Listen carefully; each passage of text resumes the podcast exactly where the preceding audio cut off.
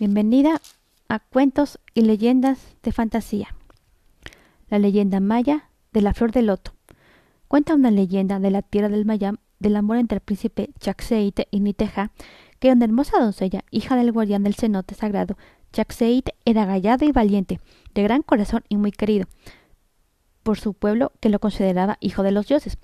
Cada día iba a la orilla del cenote donde los enamorados se encontraban y él, y él le envolvía con palabras de poesía, donde desgranarían la trama delicada de su diario Indilo, pero los sacerdotes se enteraron de su amor y lo desaprobaron de inmediato, tratando de convencer a Chaxeite de que su destino era unirse en matrimonio con una hija de reyes, que beneficiaría al trono, pero el príncipe jamás renunciaría a ello. Fue entonces que los poderosos señores decidieron que habría que sacrificar a la humilde doncella por el, por el bien del pueblo. Entonces un bufón fiel al príncipe le informó lo que se había planeado, por lo que acudió presuroso para salvar a su amada. Una flecha disparada por una orden salió del fondo de la, de la selva y se clavó en el pecho de la hermosa princesa, cuyo cuerpo cayó al fondo del cenote. Chaxeite llegó donde siempre se reunían y, y, buscaba por todas partes a su amada hasta que descubrió su cuerpo que yacía en el fondo de, del ojo del agua.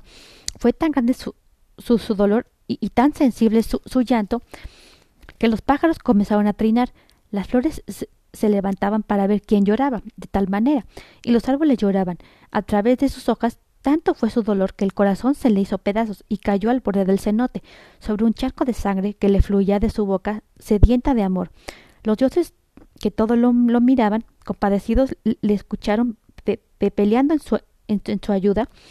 El señor de las aguas y el señor de los pájaros el señor de las aguas bajó a lo profundo del cenote, tomando el cuerpo de Niteja y lo convirtió en, en una hermosa flor de, de, loto.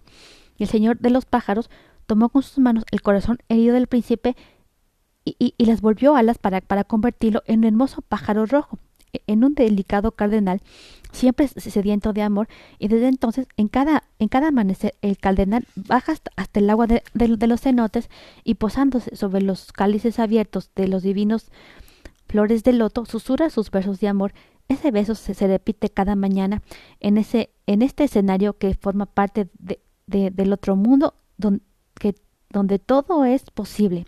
Fin.